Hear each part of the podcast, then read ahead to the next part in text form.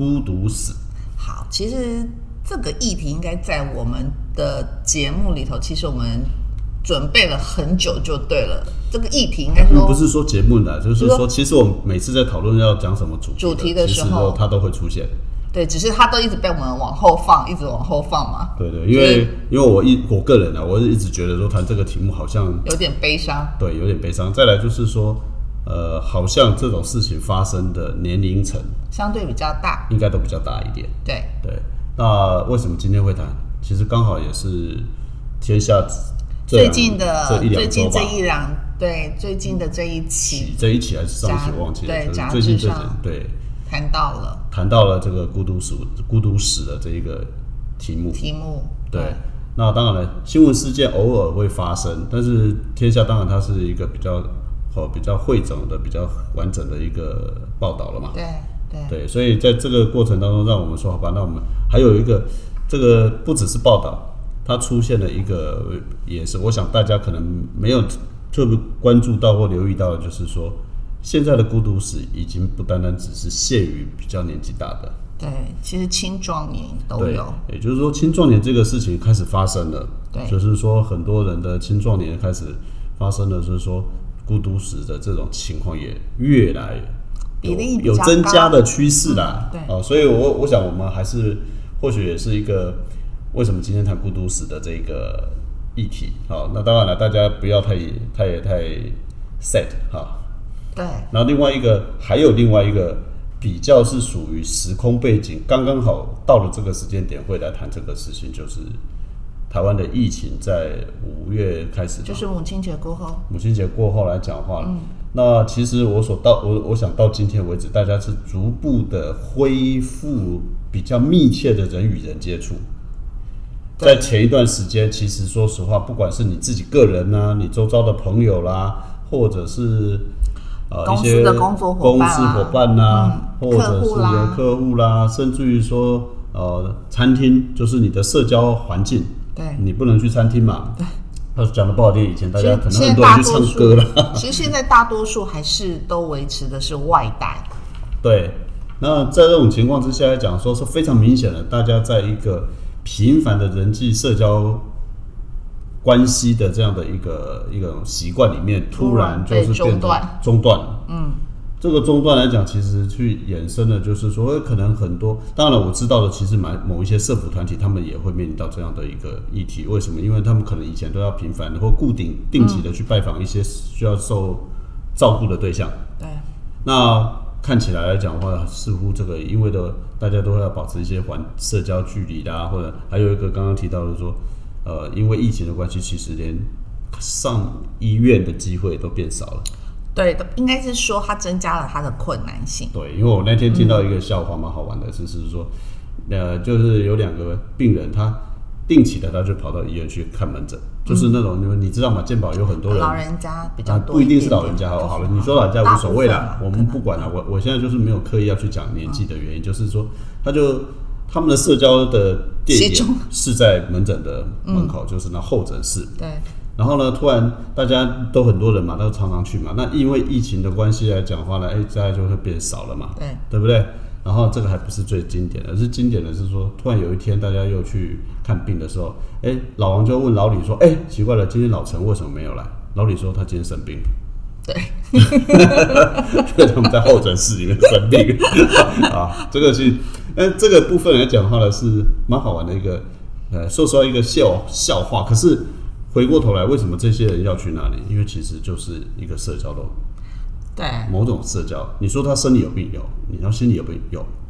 ，OK，没关系。不过我想我们回到今天的主题嘛，就是所以我们来聊聊一下孤独死啦。对啊，那这孤独死这个部分来讲的话，其实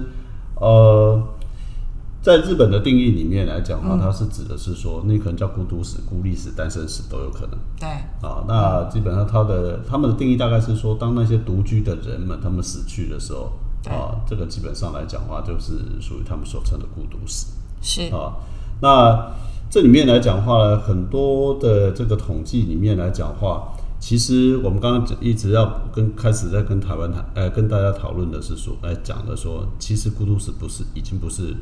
老人的专利的，而且也不是现在才发生的，对，已经有一段时间了。对对对，那以天下这一次来讲，他甚至统计说，所谓的孤独死这种高风险高风险群嗯啊，高风险将近六六百万人，六百万户，六百万对户，他讲户啦，我们讲六百万户，应该是这么说。其实，因为我我之前其实一直有收集一些这个的议题的资料。其实，如果我们把这六百万户去拆解，不要让、不要让大家觉得好像好好可怕这个数字，应该是先说我们先拆解哈，因为前面刚刚讲的是高风险，六百万里面它的组成是这么来的，就是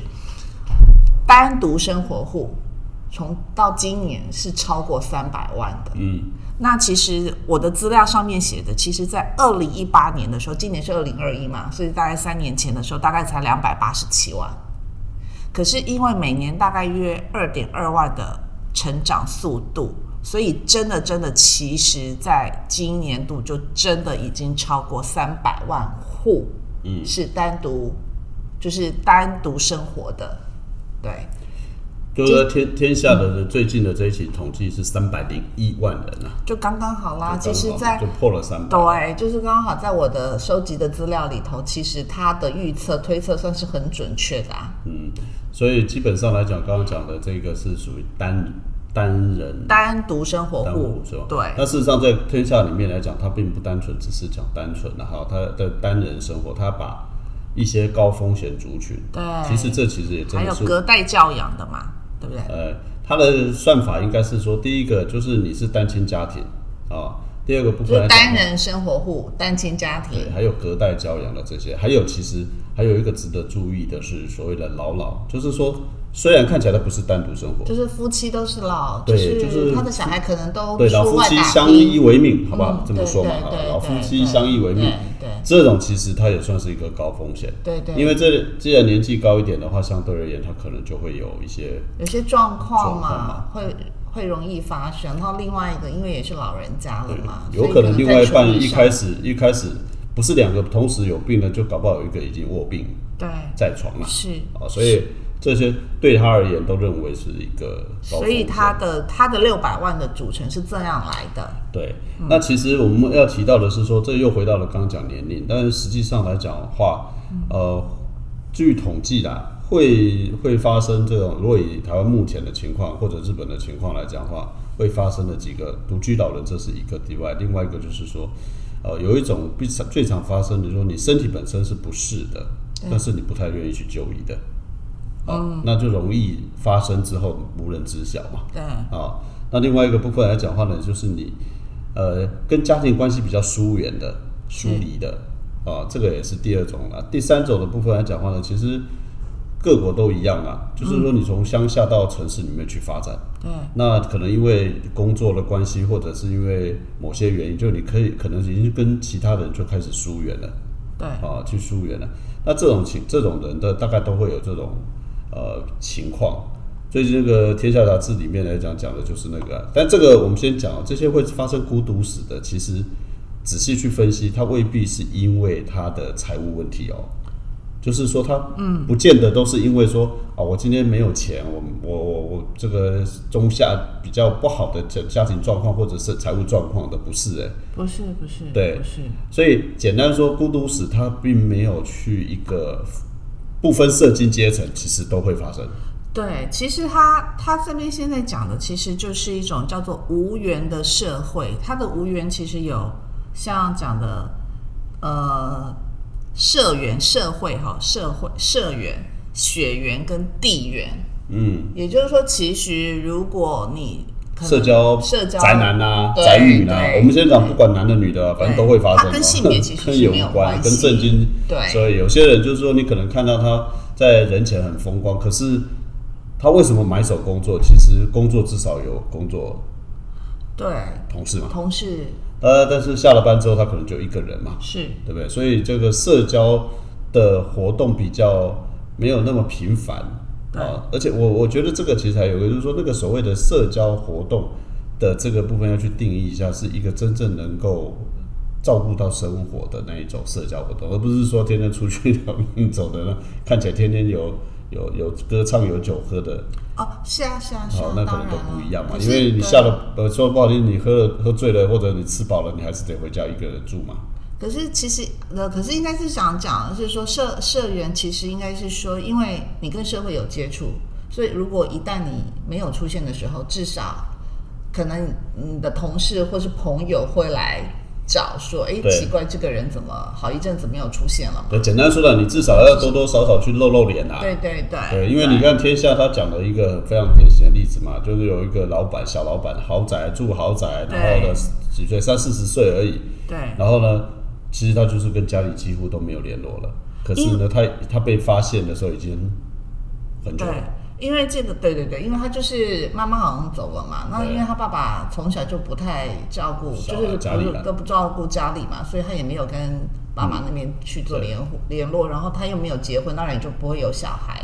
那他自己是个小老板，结果他，因为他平常的一些去公司或者工厂的状况，也就是偶尔出现，偶尔不出现，不出现的时候也很正常，所以更员工也都认为对 OK。更重要的是，他不拖欠管理费，不拖欠电话费，不拖欠水电费，因为反正可能都是扣账啊，反正财力啊，对对对，都准时缴交，没有人缴交没有啊，债对不对？主来找，没有不会有债主上门啊，对不对？对这种，那再来就是刚刚你讲的说，他搞不好他也是，他也许他平常我的猜测啦，对他平常就算在社区里面，他也可能就是保持一点社交距离，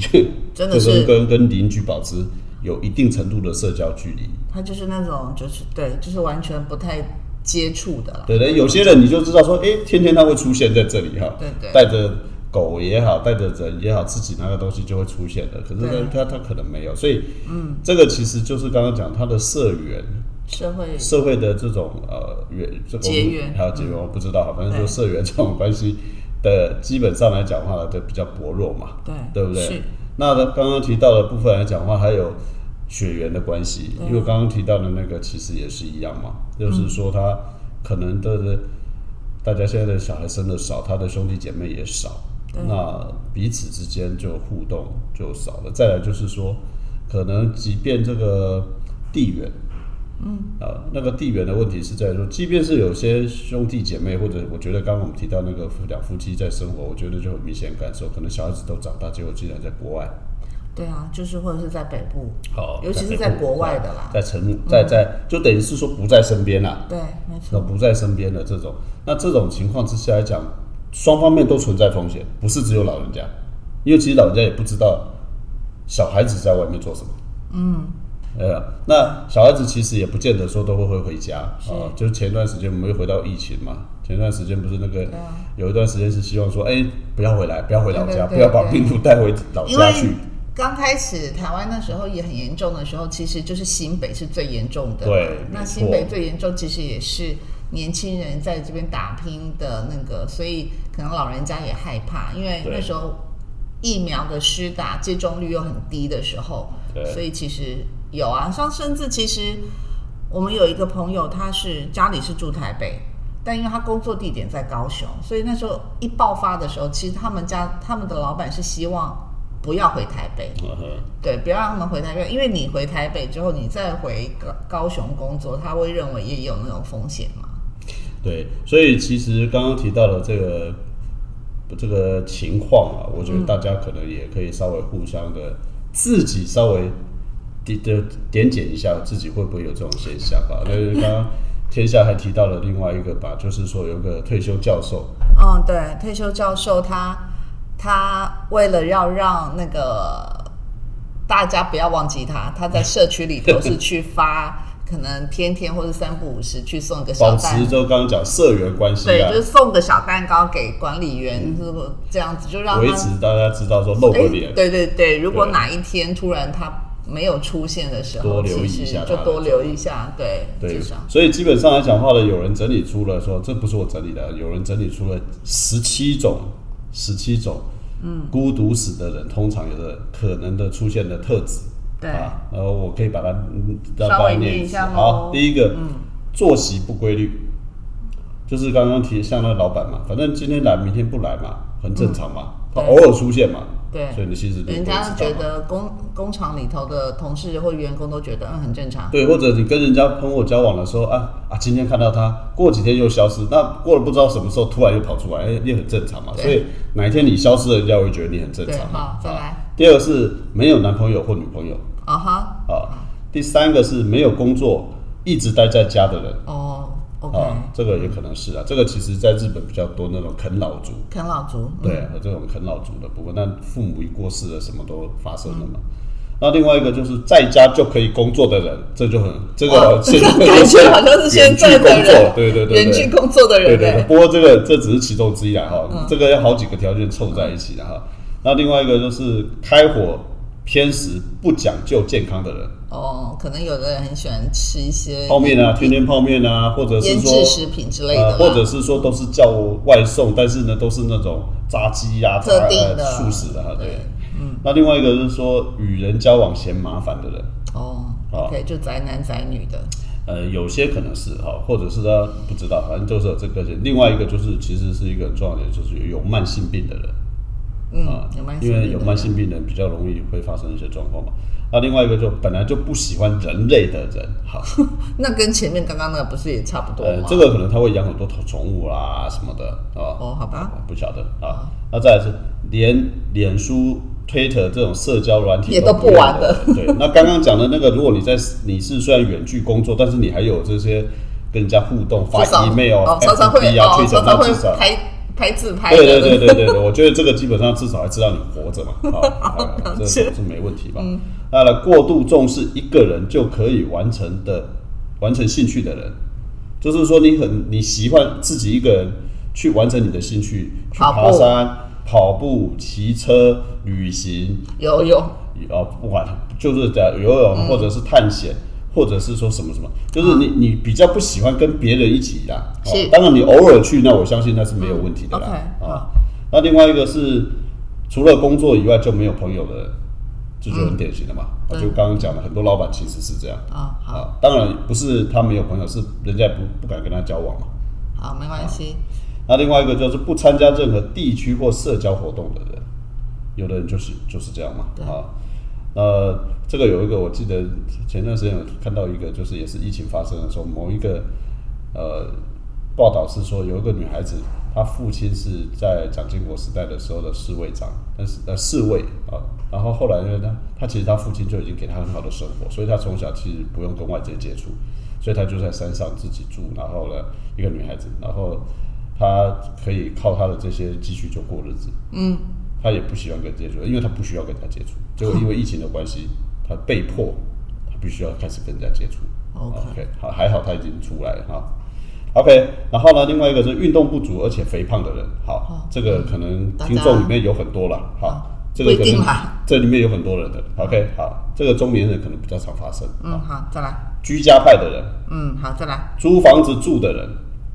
，，OK，租房子嘛，因为这个可能就是都是外地人才会租房子嘛，呃，可大部分离家上离家房房东没收到房租时候会发现但是如果他定期转账的，那就不一定了。啊，哦，对，对不对？好，那另外亲人都没在身边的人，这就比较刚刚符合我们刚刚讲的一些统计嘛。嗯，还有讨厌和别人说话的人，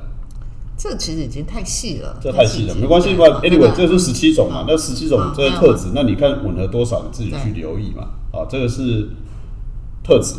对，那就所以说我我倒是觉得说，大家也可以自己尽量的让这种东西，你没有没有说你一定要啦，但是如果你发现说你的比例太高，我我倒是觉得建议你稍微调整一下啦。对，对不对？是，但是不要把那个跟人家联络的 email 设定成自动发送就好了，到时候人家还以为你是没问题的，那就惨了。OK，是没错，所以基本上来讲话呢，这个孤独死的这个部分来讲话，其实呃，我们为什么谈，也就是说，嗯，它已经也向下延伸到了中年了。对，那疫情的关系，基本上又会让各位让大家来讲话呢，可能这个社交的习惯在改变。对，没错，对，所以我我倒希望说，大家开始必须要重视这个问题。也就是说，其实虽然疫情阻挡了我们就人与人见面就是相处的机会，但因为现在社群媒体比较发达，对。所以其实还是应该要时常漏发发一些讯息出来，让你的这些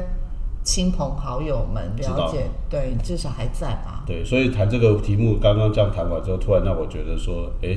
我其实有时候我我们会发现赖上有很多长辈图，对哎我突然发现谈完这个主题，发现那长辈图还蛮重要的，至少知道你还在发，对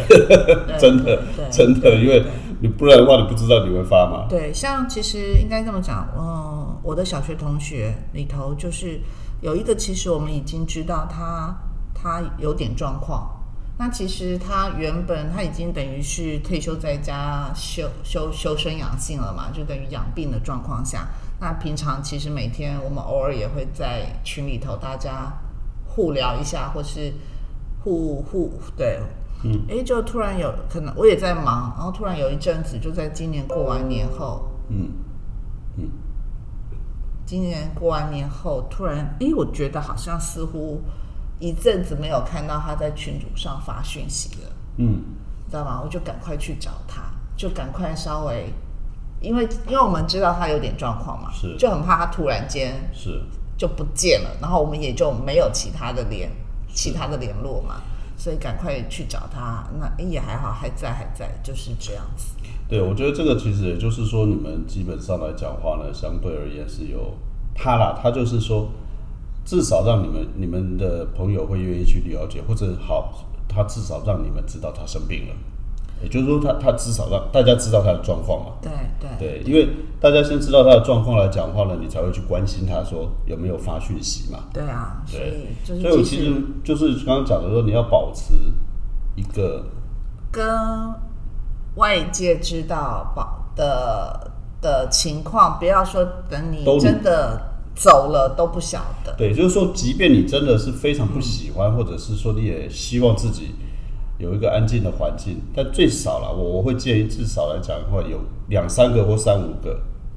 或者是你不用，其实很不用频繁嘛，就是刚刚提到的，你可能就是一个固定的时间就好了嘛。对，那让大家知道，甚至于说，其实刚刚虽然讲了 FB 或脸书，那你也可以设成不公开啊。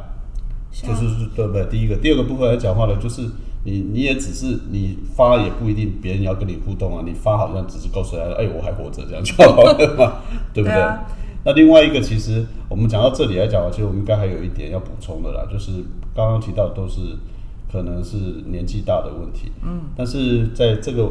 呃目前来讲，其实台湾的社会不仅是超高龄，其实说实话，我们的单身比例也在增加。